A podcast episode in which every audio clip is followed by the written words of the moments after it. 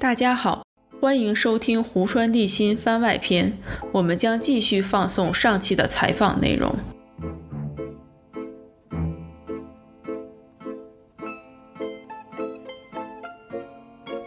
从二零二零年，嗯，就是 lockdown 的一年，然后到二零二一年，在补这些剧的过程当中，有没有什么就新的收获呢？也是作为你的，因为你在补剧的同时，也在同时在做你的 research 嘛，是的，就是的。嗯，我觉得，我觉得其实我自己个人还是有一种像呃怎么讲，像亚洲的转向吧，就是因为就像我刚才说的，其实我呃小的时候从，因为我们这一代人那个时候基本上大家都会接触一些呃欧美啊，或者说日韩啊，然后包括东南亚的那些呃流行文化吧，就那个时候的 international communi trans transcultural communication，它其实已经是比较比较发达的。然后所以说，其实你接触到海外的那些影视作品的机会是很多的。然后我个人其实我是从初高中的时候就是开始，那时候一开始是看是听摇滚乐，然后嗯买打口碟，所以就我的兴趣点其实是一直是在欧美圈的。当时呢，呃，我不知道你你知不知道，就是那时候粉圈它其实是有一个鄙视链在里边的，嗯就欧美呢，他觉得它是高高在上的，嗯欧美的鄙视日韩日韩圈的，然后日韩圈他会鄙视这个中国就是内娱的，然后内娱的他可能会鄙视就是东南亚，就是第三世界，就是比中国更第三世界的这个娱乐圈的。然后那个时候我一直是在欧美圈儿，当时也是挺引以为豪的吧，因为觉得自己能欣赏这种呃艺术水平更高的东西，就是艺术就是 quote unquote 呃艺术水平更高的这种作品。那时候特别喜欢看的比较多的是就是神探夏洛克，然后当时是呃是组这个夏洛克和华生的 CP，就是非常经典的一对 CP。还有漫威，漫威那时候其实因为当时是二零一零年左右是好莱坞电影基本上在内地是井喷式增长嘛，然后漫威的那一个那一部分就是那一个 crew，Face One，对 Face One 他们的那个 crew 里面的几部电影，然后就相继上映。那个时候像包括像美国队长啊，然后大家都在组什么美国队长和冬兵啊，或者说美队和这个钢铁侠呀，就这种比较比较经典的 CP，然后当时都磕过。呃，所以说我在继续上学之前，就到一九年之前，其实我的兴趣点一直还是在漫威，然后呃欧美圈的比较多。而其实我第一版的 research proposal 我是真的是想做 Marvel fandom 的，嗯，然后但是因为就是我后来相当于招募了一部分受试者之后呢，你发现大家都爬墙了是吗？我发现，对对对，我发现其实大家兴趣点也是，其实还是挺广泛的。就是其实那一部分人他他也同时在磕欧美，也有很多人是磕欧美的，然后他同时他可能也磕日韩，那同时他也去看内娱，然后我就发现就是我再去受他们的影响，去回过头来把我的关注点放在亚洲之后，我可能会有一种觉得说，我会尝试去理解，就是亚洲文化的吸引人的地方在哪儿，然后。我去重新审视亚洲的文化，因为我自己也是作为一个亚洲的背景，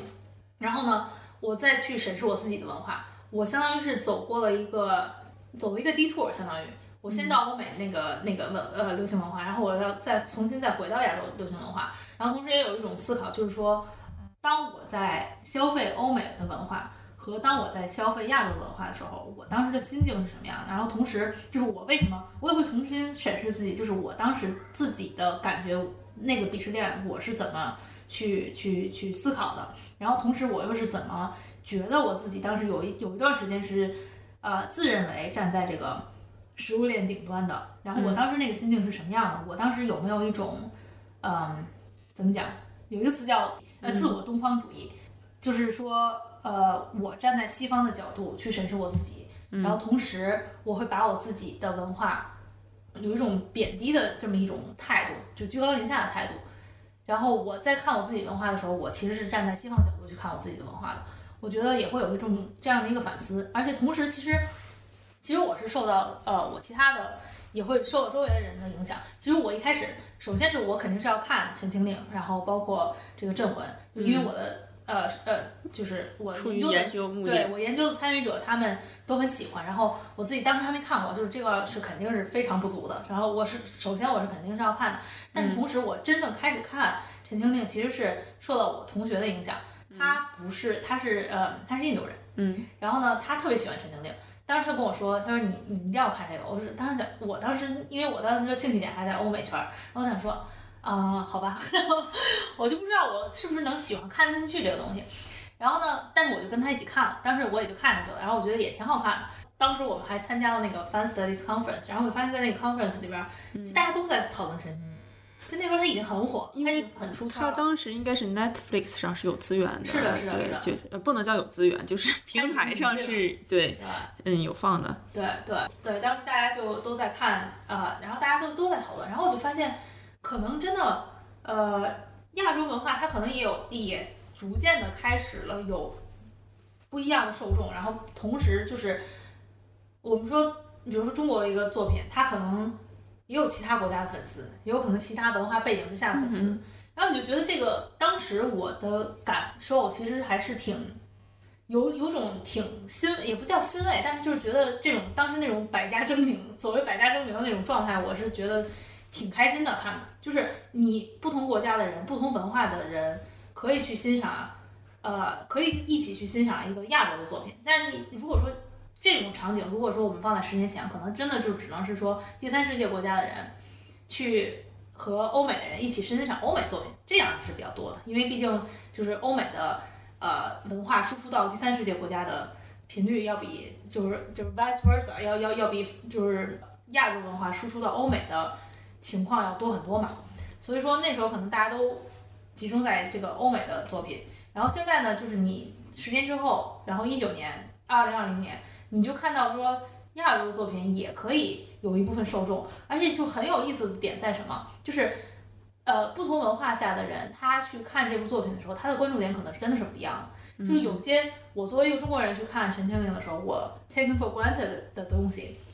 外国人可能就会觉得说，啊、我其实不是很愿意用“外国人”这个词，我我可能会说，就是多文化的人，就其他文化下的人，嗯，他可能会说，哎，我就发现这个点非常非常吸引我，之前我从来没有看过这样的作品，或者说，呃，我觉得他那种 aura，他的那种氛围，那种武侠氛围，或者是那种。东方的氛围吧，就不管那个东方是指什么，他可能也是有一种居高临下的态度在，就是猎奇的心理在看。但不管怎么说，就他的角度跟你的角度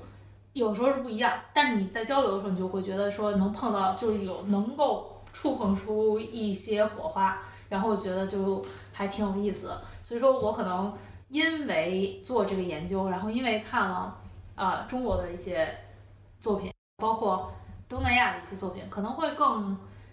视角可能会由欧美转向这个亚洲多一点，对。嗯，我中间的时候有想到过一个问题，就是在你刚才描述这段的时候，因为现在有 Netflix 嘛，还有各种各式各样的流流媒体平台，然后这些平台会从过世界不同的国家，他们可能会买一些剧。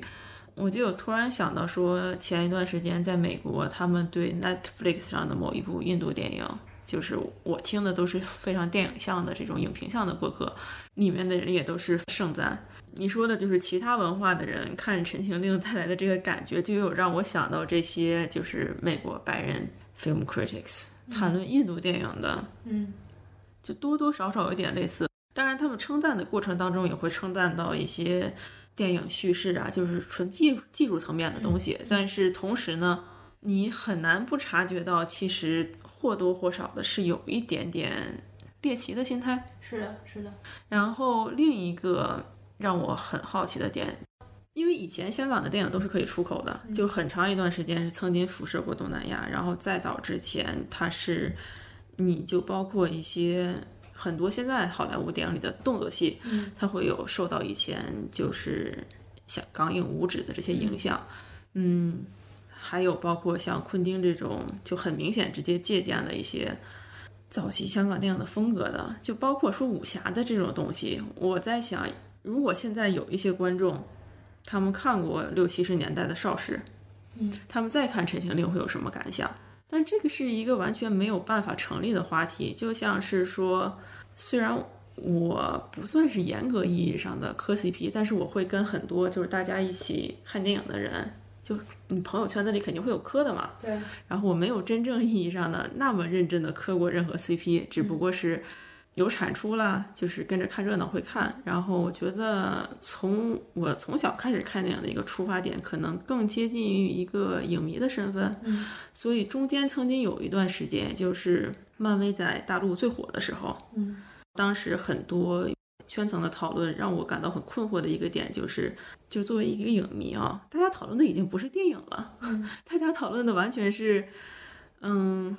就可能我的意识视角是说他的这个作品，然后 CP 是他的附属品，嗯。但对很多人来说，我后来理解到，对他们来说，就是我认为的附属品是他们的主要的娱乐的主消费品，嗯。然后我认为其他的东西，比如说是我想通过他的一些可能这个这个的运镜，让我 get 到电影原来应该是这么欣赏的这些点，嗯，对别人来说并不重要，嗯所以自然而然的对一些很磕 CP 的观众来说，我不可能去跟人家说。那我们看一下二十年代的默片吧，里面曾经体现了这个电影发展历程当中会有是有一些什么样的就是叙事技巧上的变化，嗯这是一些我在以前看电影期间会感受到的乐趣，然后我会发现，在整个一个圈子里吧，它并不是一个很主流的乐趣。嗯与此同时呢，讨论这些就真正这种乐趣的人，他们一般不是在学电影的，就是在搞拉片的。嗯就我希望它既娱乐，但是又有一些专业性质的东西在。嗯其实至今为止，我也并没有找到一个真正有这个就是掌握的这个平衡的点吧。回到另一个点，就现在的 pop culture 的消费，有没有一种可能性，就是因为它以前其实没有什么平台，嗯我们可以说流媒体平台，也可以说是像在 YouTube 啦，或者是国内的平台，它也会再有海外版嘛。就大家没有这么多的渠道，对外国人来说没有这么多的渠道去获取一些东西，可能比如说以前像说以前会看一些亚洲、东亚电影的人，他就是迷影人群，或者在像在录像店里工作的、搞电影节策展的人，就普通大众他可能没有那么多的机会去看到一些异域的嗯东西。像大家想象中，王家卫在世界影坛上应该是很出名的，但我觉得到大街上去找他可能并不看过的人会很少。对，对，但是如果你去电影节，他排队的那些人里面去找，他们可能几乎十个里有六个、七个都是知道的。我觉得这就是一个 sample，就是相当于你取样的这种标准吧，就是你在电影节上看的人，可能已经是一种比较 focus 的一个 data，一个 data pool。就像你去翻 conference 里面，对，所以大家都看会看的比较多。我觉得是这样的，就是呃，包括你刚才说的那种，就比如说你在看这个电影的时候，你可能觉得说我是欣赏这个电影的叙事，或者说我去欣赏这个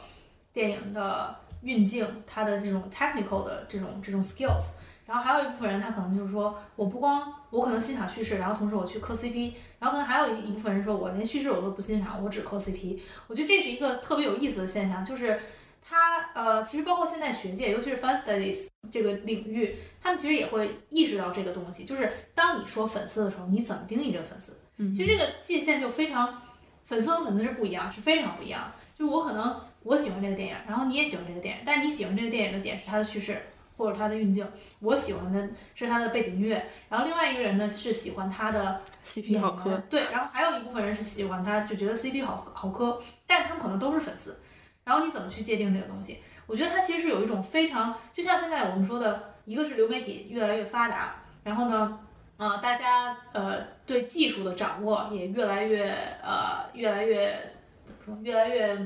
娴熟。对对对对技术 对技术的掌握也越来越娴熟，然后所以说他呃运用技术的手段也越来越娴熟，他自己也会有呃机会发出更多的声音，所以说在这个经济本身现在是越来越长尾的这么一个大的背景之下，我们消费的方式、消费这个作品的方式也是越来越多的，也是越来越细化的，同时也是越来就是 diversified 的这么一种。嗯，所以说这是一个整体的趋势吧，我觉得。所以说，当你在我们做呃粉丝研究的时候，你可能也是要需要去 acknowledge，就是你在研究的粉丝群体是怎样的一种群体，或者说你这个群体你的这个样本，或者你参参与你研究的这些受访者，他们本身又是虽然说可能只有十个人，但是他们每个人又都特别不一样，他们都有自己的特质。然后当你去说的时候，当你去写你的论文的时候，或者当你去做你的研究的时候，你要把他们每个人的特质也呃也要说清楚，就是相当于要给提，就是给你的观众、给你的读者提供一个非常详细的一个 context，一个、一个一个语境。对，我觉得这个是一个整体的呃流行文化的这么一种呃 diversify 那个中文怎么说？多元化。对，多样化的这么一种一种一种倾向，一种呃面貌。对，嗯，对，所以我后来对我个人的观影历程的总结，我觉得可能只是就是一个在于流行文化和电影研究之间的那么一个审美的视角。嗯，对，对，然后所以是真的很难在网上获得一个圈层的共鸣感，因为我觉得那些真的很做迷影角度的人，嗯，人家靠那个吃饭嘛，这个我可以理解足够娱乐。但是对我来讲，对对啊，就是不够消遣。但是你又彻底消遣化的，对我来说，你这个又实在是太娱乐了。对对对，我觉得其实有时候也也有时候也是这样。互联网它有时候会让你找到一种 community，但同时也会让你有一种疏离感，因为每个人的特质，就每个人都是有自己的特质的。就包括我现在在看的那个剧，啊、像那个泰剧的《泰服》我看的时候，我可能也会有很多的想法，而且我自己的视角其实是在变的，有的时候是在变的。有的时候我会觉得说，哎，我觉得他这个叙事很好，我真的很喜欢他的叙事，或者说有时候我觉得他的运镜很好，或者他节奏很好，但同时我又会觉得说，哎呀，我管他呢，我就磕 CP 就完了。就是我自己其实也是很分裂的，就是我自己不同的心情，然后不同的呃心境的时候，就是我自己处在不同状态的时候，我自己去消费这个东西的视角也是在不断转换的。所以说，其实我们现在的力求的东西是什么呢？就是在研究中力求的就是你不要去预设一个观众的视角，嗯呃，他在不同情况下会有不同的视角，他在不同情况下，不同的人他看同一部作品作品，他看到的东西也是不一样的。然后同一个人看同在不同时间看同一个作品，看到的东西也是不一样的。但是你可以去分析说，他得到他消费，他这样消费，比如说他今天磕 CP 的时候，他是以一种什么心态去磕 CP？你可以去分析这些东西，或者说他磕 CP 是有他，比如说他采取一种单纯磕 CP 的视角的时候，他获得的是什么？就比如说我只是想释放压力，其实有些人是这样的，就是我现在心情很不好，我就是想随便磕个磕个 CP，我不想动脑子，或者说我磕 CP，我觉得对我来说就是一种呃，就是一种我现实中没有的那种人与人之间的那种亲密关系的一种投射，我觉得对我来说就是一种慰藉，嗯就他的目的都是不一样的，但你要说清楚，就是你的目的是什么，呃，然后以以及你刚才说的，就可能有些有些时候。就是你看你在这个互联网这个公共的平台，然后你听到不同的声音，有时候你就觉得可能也很难找到共鸣，有的时候是会会有共鸣。比如说你今天是想去看拉片儿这个状态的时候，那你可能就会去找一个比较专业的做拉片的博主，然后你就去真的从一个技术性的角度去看，哎，这个电影它是怎么运镜的，然后我就想学习一下。这个时候你可能在这个层面上跟这个拉片儿博主产生共鸣。但是可能第二天的时候，你就特别累，你不想动脑子了，我就想单纯的欣赏他的叙事，然后我就想沉浸在这个叙事里，所以我不想去看这个拉片博主了，然后我可能就去找另外一个 outlet，我就可能想想找一个就是吐槽博主，就是想看他吐槽。所以说，因为你自己也是作为一个观众，你自己也是有能动性的嘛，就是你可能也会在这个不同的视角、不同的粉圈儿来回的反复爬墙、反复横跳，所以说。这就导致了，当我们说 fandom 或者是 fans 这个群体的时候，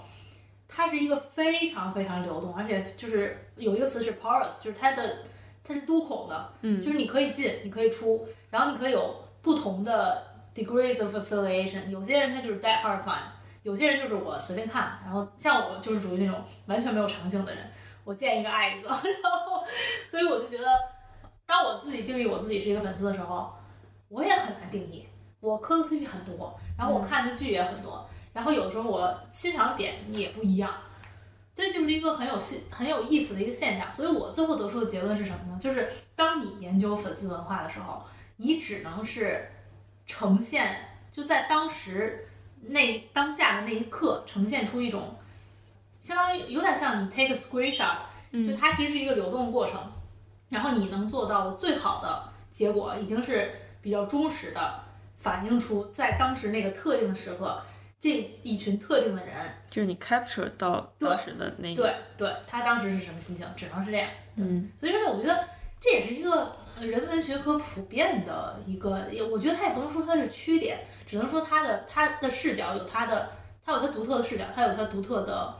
capability，它能 capture 到的东西就是这些，但是它有它自己，它它也有它自己的意义，因为它它其实也是就是当下你这样的一种消费模式，其实也是能反映你背后的一种。你说趋势也好，文化趋势也好，或者政治趋势也好，或者说，啊、文化和政治相协作的这么一种原因也好，就它还是能呈现一种东西的，只不过就是每个人的角度非常不一样，而且又在实时变，因为文化就是在实时变化的，嗯。所以说对人文学学科，我我的感觉，我的理解是这样的，对，嗯，因为就像刚才你提到的，你可能有不同的需求，你会去网上寻找就是不同类型的产出，嗯。然后去满足你的这个需求，就是不仅仅是单纯说在 fandom 里面了，可能是随着大家工作的时间越久。对生活解压的这个要求越多的时候，我会明显感受到有些时候看作品是会有这样的选择的。比如说，我可能是在疫情的这两年吧，看了我大概是从高中以来，就是看国剧看的最多的时候，嗯，但是它的最主要的原因就是它很适合，下饭，嗯，倒不一定是下饭，它很适合干家务，嗯，就是你有一个背景音在那，对你，比如说你刷碗的时候就放着它，它也无所谓的，或者是你拼乐高的时候放着它，甚至都可以。嗯而且我必须要承认，就有一些东西它可能很满足我的解压的需求，但我不会认为它是一个好剧。对就这个是我的一个评判标准，就是说它这个东西可能好，但是只是它不是我喜欢的，对，或者是说我享受到了它的乐趣，但是它的嗯，就是它客观上它就是不好嘛。对对，这个对，嗯，怎么说呢？不以自己的情绪感受为标准，而是有一些东西还是能基本上有一些客观存在的东西。对。然后，但是呢，同时你也可能讲到说，比如说穿帮很多，服化道很差，但是有的时候你能看出来这个演员确实比较年轻，还有一点点潜力。就假使环境更好一些，或许还有一点发展的空间之类的。对对，对，但随着时间的推移吧，我觉得怎么说呢？就是在现在的网上会有一种观点，有一些人他很明显是，我看这个这个 CP 好甜呐，所以它就一定是一部五星的好剧。嗯嗯这个是我始终无法嗯嗯太 get 的一点。我觉得，但是我能理解有这样的，总会有这样的人存在，嗯就是说啊，他好甜呐，所以他一定是最好的。嗯嗯，对，我觉得是这样，就是呃，你对一部剧的评价也是很看自己的，就是相当于他呃，每一个人对一部剧的评价，其实是他自己的。首先，刚才咱们说的是自己当时的心境，嗯，还有一部分是他自己，不是所有的读者都是。呃，我也不能说好读者或者坏读者，就是有些读者是业余的读者，有些读者是专业的读者，就是读者和读者肯定是不一样的，而且专业的读者可能他有时候也会变成业业余读者，他就就像就像刚才说，他就随便我就是磕 CP，我就现在我很想磕 CP，我就随便磕到甜就完事儿了，嗯就这样。呃，或者是业余读者，他可能呃有时候也会涉及到他专业领域的知识的时候，他也会变成非常专业的读者。嗯怎么说呢？就是每个人评判的还是确实是标准是不一样的。就是他在做一个读者，因为其实你读者在读什么东西的时候，其实你都是 critical 的，你都是有自己的评判的。嗯但他评判的那种素养，他的素养可能就是说，可能是因为原因，就是因为当时的心情导致他没有启动他那种更专业的那一那一那一个自我去来评价这个作品。他当时可能就是那个那个自我就杀档了，因为他太累了，或者他就我觉得这个不能播了，这咱就瞎聊了。就是我觉得下面这段更不能播了。嗯，刚才你可能在提到就是转回亚洲视角之前有提到过嘛，就是你以前是磕漫威，就是磕欧美圈的，嗯。后来在做 field work 的时候，发现很多人都嗯在看大改剧，嗯。就在时间线上，虽然我两个都没有破过圈，但是时间线上以及听其他那个接触到圈子的朋友，他们有讲过，说是大概是一八年世界杯的那一年，嗯明显能感受到微博首页上的人，就比如说以前大家都在刷 MCU 的，嗯然后逐渐就开始，当时是镇魂嘛，嗯，就是大家都在磕镇魂，然后紧接着就是是腾讯的《创造一零一》，对对对，嗯，就是。对选秀和耽改剧都是在一八年，就世界杯年。是的，是的。因为当时我是在看球的，所以对这个首页的观感印象没有那么深刻。但是很多其他的朋友就是总结下来是这样的。其中我有一个很好奇的点，因为我没有看过《镇魂》，嗯，就是你会觉得它有怎么说呢？它的哪些特质是特别吸引了以前磕 MCU 的那些人？我觉得首先，呃，从原著角度来说的话，因为 P 大的原文它其实是就借鉴了好多那种《山海经》啊，就是那种中国那种神话元素的，而且它包括它自己是有架空的部分的，但是它的架空的部分和它引述原文的部分契呃契合的还是比较好的，就是它的架空是 make sense 的。嗯，然后呢，这是一点，就是这是它的原著嘛？对，就它算是圈子里，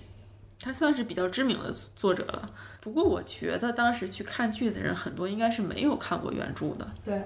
然后还有一个就是，其实我觉得他怎么说呢？他就是两个主角的那种社会主义兄弟情吧。因为这个社会主义兄弟情这个词名词是从《镇魂女孩》而来的嘛，嗯就是从《镇魂》这部剧开始的。呃，就是他们那种那种 homosocial，就是呃男性之间的那种关系的把握，就是我觉得他是有一种他的吸引点，它吸引人的点在于，就是说它虽然不是明确的那种同性恋的情节，但是它因为我们现在有这么一个审查的制度在，它是不可能是有明确的那种 homosexuality 这种 element 在里面的。但是呢，它又有一种就给你足够的留白，它其实是一种张力，它是相当于两个东西互相吸引，但是又没有完全碰上。嗯，它中间有那种拉扯的感觉在里边儿。这是这个是社会主义兄弟情这个概念本身它吸引人的地方。它虽然不是 gay，但是它可能比 gay 更 gay，因为它它有张力，就是相当于这个东西，如果当你就是说我们说一段关系，就是当你这个关系确定之后，可能有时候反而失去了好多魅力，就可能暧昧的时候，魅力是最最强的。所以说耽改剧它有一部分吸引人的点其实是在这儿，就是虽然它没有明确，就他们两个人的关系，呃，将说未说，将爱未爱。但是它有一种无限的可能性在里面，你可以用各种，你可以充分的发挥你自己的想象力，就是它的吸引人的点是在这儿，而且你有不同的呃解读的方式，所以说这个就是我们说卖腐，或者说我们觉得这个东西很刻意，其实往往是那种你给我的太多了，或者说就是你你你给我的这种两个人的接触，可能让我觉得太大胆了，我觉得没有必要这么多，就是你没有必要给我表现的这么这么这么明显。中国人的审美其实有时候还是比较含蓄的嘛，嗯，所以说我觉得它吸引人的点是在这，就是这是一个很大的吸引人的点，对。当然，它可能还有其他的解读方式。这这就让我想到以前八九十年代的时候，美国会有一种美剧，甚至更早的时候，它的整，因为他们是一季一季的拍下去嘛，它前几季的所有的剧集的张力，很多时候是聚集在以男主和女主之间。嗯有情以上，恋人未满，就是大家观众们的期待都是他们会不会在一起。对，假设到某一季，这个编剧终于决定摆烂，我们让他们在一起了，嗯然后收视率就可能就开始断崖下跌。对对是这样。也许就因为耽改剧嘛，大家又不可能拍两个男的真的在一起，出于审查的原因，可能就能让整个一部剧都是让观众沉浸在这种会还是不会，嗯，所谓的就是氛围感。对，是这样的，是这样的。还有一个我一直都很好奇的点啊，就是在你做 field work 的这两年里，然后以及补了这从一点零到三点零的时代，有没有对它这种营销 CP、真人 CP，嗯有什么有趣的观察吗？对，其实是这样的，就是那个它其实是这样，就是欧美是这样的，欧美的 slash fandom 它其实是真人和这个剧呃剧是分得很开的。嗯。有人磕 RPS，有人磕这个剧里的就是角色 CP，但是他们会非常明确的就是 draw a line，、嗯。而且即便我磕 RPS 的时候，我不 care 你男朋友，就是你有没有女朋友，你是不是结婚了，我就随便磕磕一下，就他们会分得很开。但是内娱的他的因为这个审查机制，因为他其实是将说未说，就是你知道，就是他有可能是在有可能有，有可能有没有，他就给你玩这种，给你玩这种悬念。玩这种暧昧，玩这种悬念，他是相当，他他相当于他是通过这种暧昧或者通过这种悬念感去吸引观众的，所以说他呃内娱它导致它有一种市场倾向嘛，就是说它要把真人和角色紧紧的捆绑在一起，这个是真的是内娱的特色，真的是内娱的特色。就包括当时呃《山河令》刚出来的时候，不是有人采访说张哲瀚，然后张哲瀚就说说在这个剧播在这两个月之间，我就是周子舒，周周子舒就是我。这其实就是一个话术了，就是相当于说啊，我就是这个角色呀。然后，然后你作为观众就想说，哎，你看他俩是不是真的有什么？就相当于他是把剧里的没有说出来的东西延伸到剧外。然后你这个人呢，同时又要有这种，比如说你会参加综艺啊，然后你会拍那种时尚芭莎呀，嗯，你的周期、你的花期怎么说，可能更长，那你吸引的观众可能就更多，你的忠诚度、忠忠诚度可能也更高。这个东西就是真人。呃，和这个演员和这个角色捆绑，这个是呃中国耽改剧行业的一一大特色，真的是一大特色，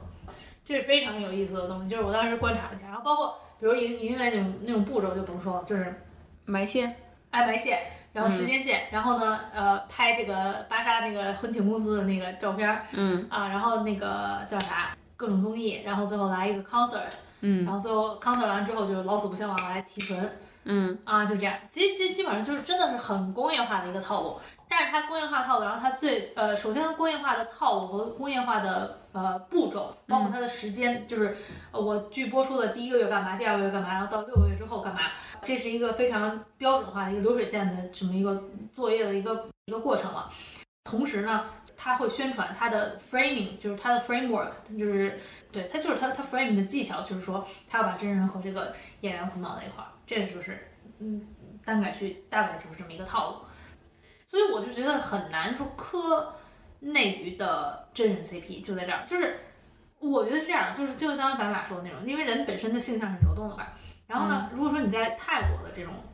呃腐剧的这种市场下，嗯，为什么还有可能培养出就是他俩真的有点什么？是因为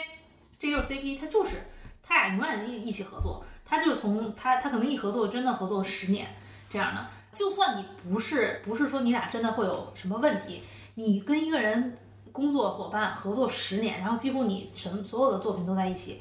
你就算朋友，你关系很好很好，就你会很熟悉他，最起码你会对他这个人非常爱意思。但是内娱就不可能出现这种东西。你即便说你们俩当时，比如说你俩真的当时就本身就都是 gay，然后你俩拍这么一部剧，当时可能有点火花，你 半年 半年之后谁都不认识谁，怎么可能说还有这种关系就很难啊？所以我觉得这种产业结构也导致它不太可能说真的是发展出有有线下的真的有那种火花存在，就很难。然后当然，泰娱有他自己的那种那种工业化套路啊，这种东西我就不是很就泰娱我也没有特别研究过，但是它最起码它的市场的结构是导致的，它会和一个 partner 合作很久。那如果说你跟这个人压根儿就不对，作为同事都不对的话，那你也就基本合作一步也就算了，你就不会说再捆绑一起了。所以说，就像泰娱里边他们比较有名的几个 CP，最起码他们作为同事来说是合作比较愉快的，就这么说，或者说合作比较。嗯，对就像男女演员也是一样的嘛。如果他们总是重复的搭档的话，他们可能并不是男女朋友，但是至少他们不会是关系很差的同事。对对，是这样。而且真的很能明显的感觉，就是我就说我我之前就看那那两个人的剧，就是那《Off Gun》，泰娱相当于是最大的真人 CP 了吧？现在是。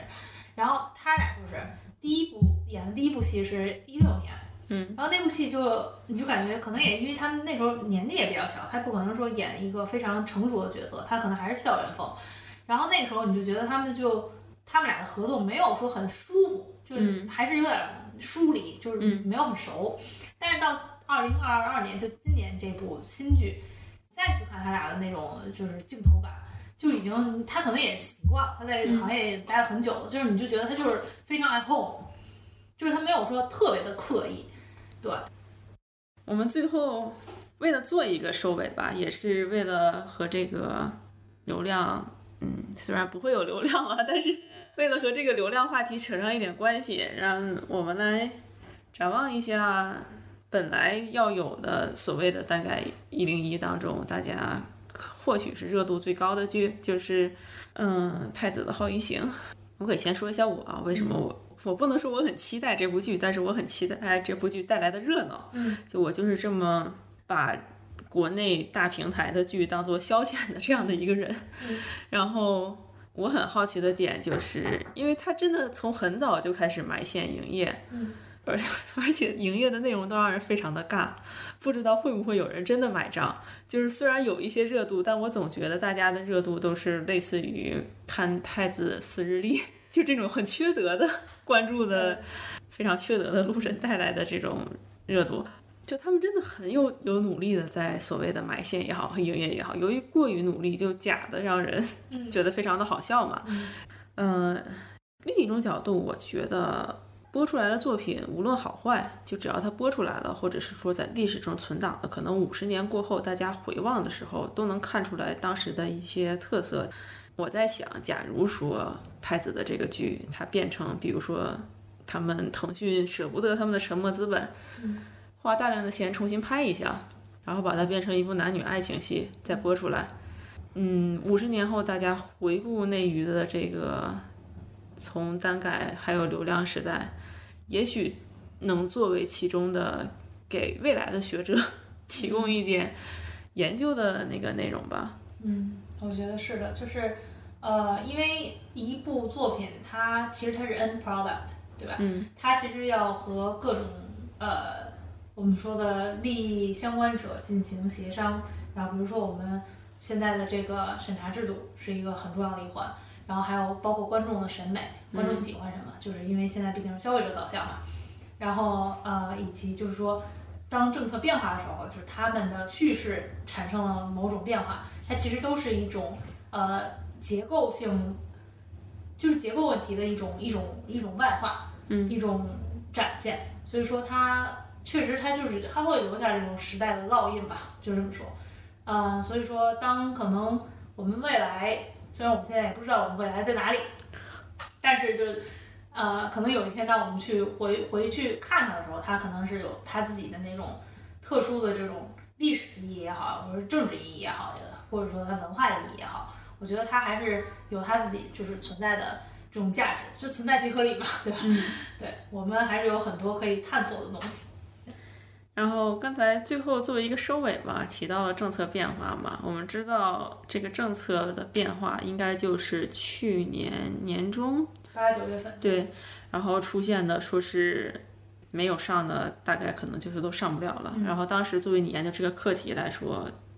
得知这个政策变化的第一反应是什么呢？啊、其实是这样的，因为呃，你的学科本身是在流行文化，然后流行文化它本身就是日新月异嘛，就是大家的变化、口味变化也很快，然后呃，turnover rate 也很高，就是大家的审美的变化也很快。可能这段时间热度上来，然后大家就疯狂去拍一部东西，然后可能过一段时间，大家的兴趣点又放在其他题材上，大家就去。呃，这些媒体公司它可能会去拍其他的作作品，所以这个政策本身它确实是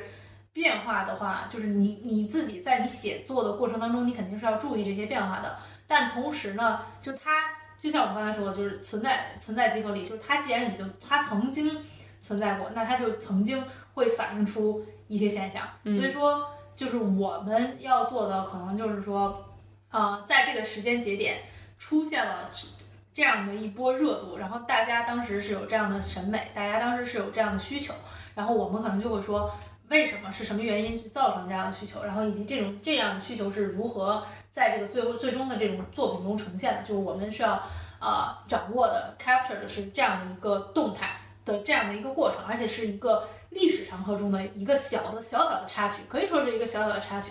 呃，但是要从实践的角度来说呢，其实对我来说的话，呃，对我来说其实是 manageable 的，相当于你只有这三部作品，然后你只要把它吃透了，它的情况，它的它的呃 marketing 的方式，嗯，然后你好好掌握它，然后以及他粉丝他们的需求，然后他们喜欢的点，然后你把它掌握好，我觉得对我来说，它其实是变成了一个 就是操作性更强的那么一个东西，因为我不用再看，就没有新东西可以让我再看了。这是从实用角度，就是非常非常现实的一个角度来考虑这个问题。对，好的，那我们今天的这个怎么形容呢？就是希望大家听着这段音频遛弯儿愉快吧。对，然后以后有缘再见。好的，拜拜。拜拜。